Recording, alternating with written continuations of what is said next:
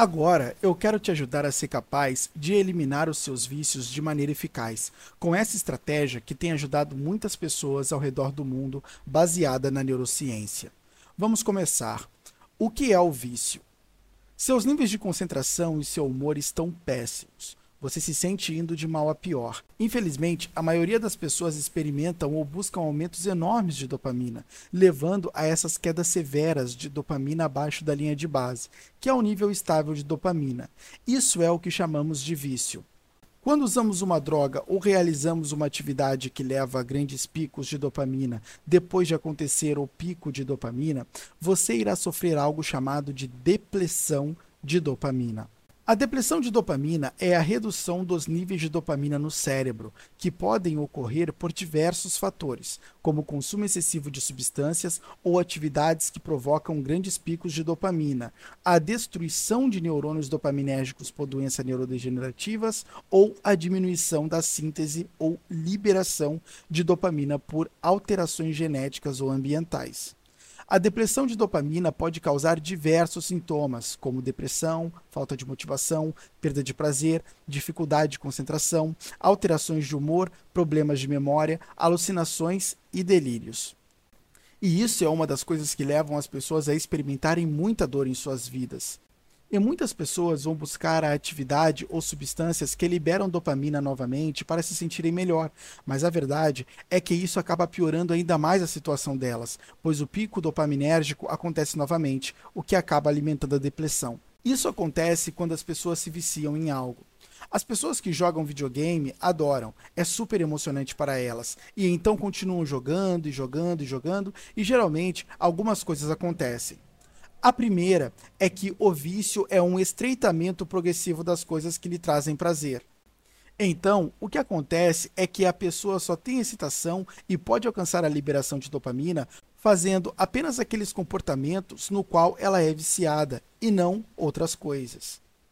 E então elas começam a perder o interesse na escola, elas começam a perder o interesse nos relacionamentos, elas começam a perder o interesse na aptidão física e no bem-estar, e eventualmente o que normalmente acontece é que elas vão parar de liberar dopamina com aquela atividade também um determinado momento. Ou seja, jogar videogames já não será como antes. E então elas podem cair em uma depressão muito séria, e isso pode ficar muito grave, e as pessoas podem até se suicidar por causa disso. Agora vamos pegar um exemplo de quem não é viciado em algo específico, mas vive uma vida muito intensa. Será que essa pessoa pode sofrer com depressão de dopamina como sofre as viciadas em algo? E falo de alguém que trabalha muito durante a semana, se exercita durante a semana e bebe nos fins de semana. Essa pessoa só está consumindo álcool em uma ou duas noites por semana, mas muitas vezes essa mesma pessoa está aumentando sua dopamina com comida e outras coisas no meio da semana. Agora, todos nós temos que comer, e é bom comer alimentos que gostamos mas digamos que essas pessoas estão comendo alimentos que realmente evocam muita liberação de dopamina no meio da semana, como os junk foods. Eles estão bebendo em um ou dois dias no fim de semana. Eles são aqueles tipo de pessoas que trabalham duro e se divertem muito. Eles também saem para dançar uma vez no fim de semana. Eles parecem ter uma vida bastante equilibrada, mas a verdade é que estão tendo uma vida muito dopaminérgica. Então, mesmo que você olhe para as atividades e diga, bem, é só nos fins de semana. Se você olhasse para a dopamina simplesmente como algo que tem picos e linha de base e que muitos picos desgasta ela e é necessário mantê-la na linha de base para que você se sinta bem, isso iria te ajudar a buscar manter os níveis de dopamina na linha de base porque ninguém tem essa consciência. As pessoas apenas buscam prazer e evitam a dor, mas não medem a quantidade de prazer que buscam, apenas buscam prazer sem moderação, virtude essa que os estoicos sempre recomendaram possuir. Cadê a nossa moderação? Por que uma hora depois de muita curtição você pode se pegar dizendo: Estou me sentindo muito triste e cansado, me sinto sem energia? O que está acontecendo nesse momento é que você está aumentando sua dopamina através de tantas atividades diferentes ao longo da semana que sua linha de base está caindo progressivamente. E nesse caso, a queda da dopamina pode ser muito sutil. E essa é realmente uma função muito sinistra da dopamina, porque ela pode frequentemente cair de maneiras imperceptíveis. E uma vez que atingimos um limiar de baixa dopamina, nós simplesmente sentimos que não podemos realmente obter prazer de mais nada. O que costumava funcionar não funciona mais. E isso começa a aparecer muito com os vícios severos, como cocaína e anfetamina e tendem a levar a esses grandes aumentos de dopamina e, em seguida, a essas quedas muito severas abaixo da linha basal, que é o nível saudável. Agora, é claro, todos nós devemos nos envolver em atividades que gostamos. Eu certamente faço isso. Todo mundo deveria fazer isso. Uma grande parte da vida é buscar atividades e coisas que gostamos. Mas a chave aqui é entender essa relação entre os picos de dopamina e a base e entender como eles se influenciam mutuamente. Porque uma vez que você faça isso, você pode começar a fazer escolhas realmente boas no curto e no longo prazo para manter o seu nível basal de dopamina. Ter picos de dopamina não necessariamente é ruim, mas a verdade é que eles precisam de uma dosagem, e no final das contas, vai depender de cada pessoa perceber os seus excessos e aplicar a moderação aos seus costumes. Não espere que alguém te diga como moderar os seus comportamentos. Identifique os excessos e aprenda a moderar você mesmo. É assim que se lida com a dopamina porque tanto os picos como ter um nível suficientemente saudável de dopamina são os que impulsionaram a evolução da nossa espécie e são realmente o que impulsiona a vida de qualquer pessoa.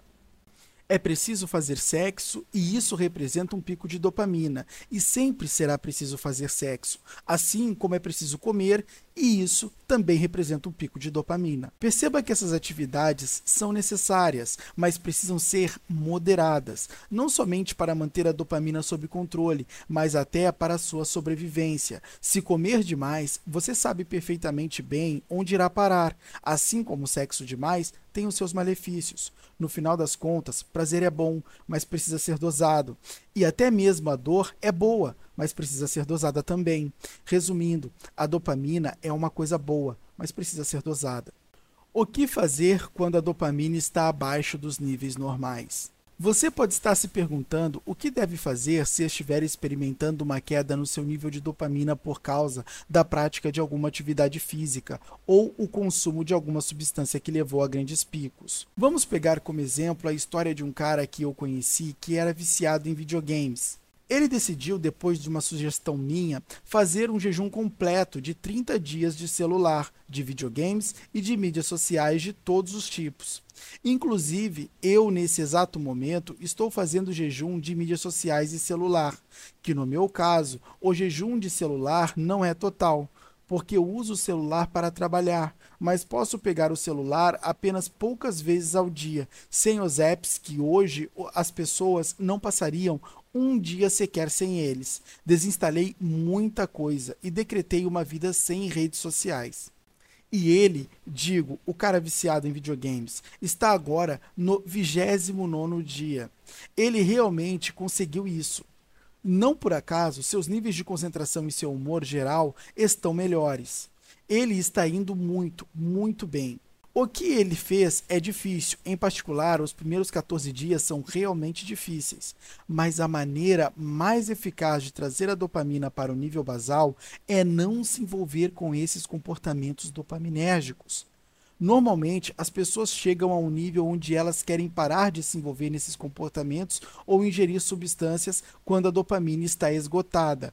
Foi nesse momento que ele começou a fazer o jejum de dopamina que eu sugeri, porque o jejum dos hábitos dopaminérgicos é nada mais do que o jejum de dopamina. Depois disso, ele começou a melhorar. Hoje ele está se sentindo bem, ele está se exercitando novamente. Este é um exemplo muito relevante de como o sistema de dopamina pode ser estabilizado. Então, para qualquer um que tenha experimentado uma queda real na linha de base, que tenha tendências viciantes, seja com comportamentos ou substâncias, esse sempre vai ser o caminho a seguir.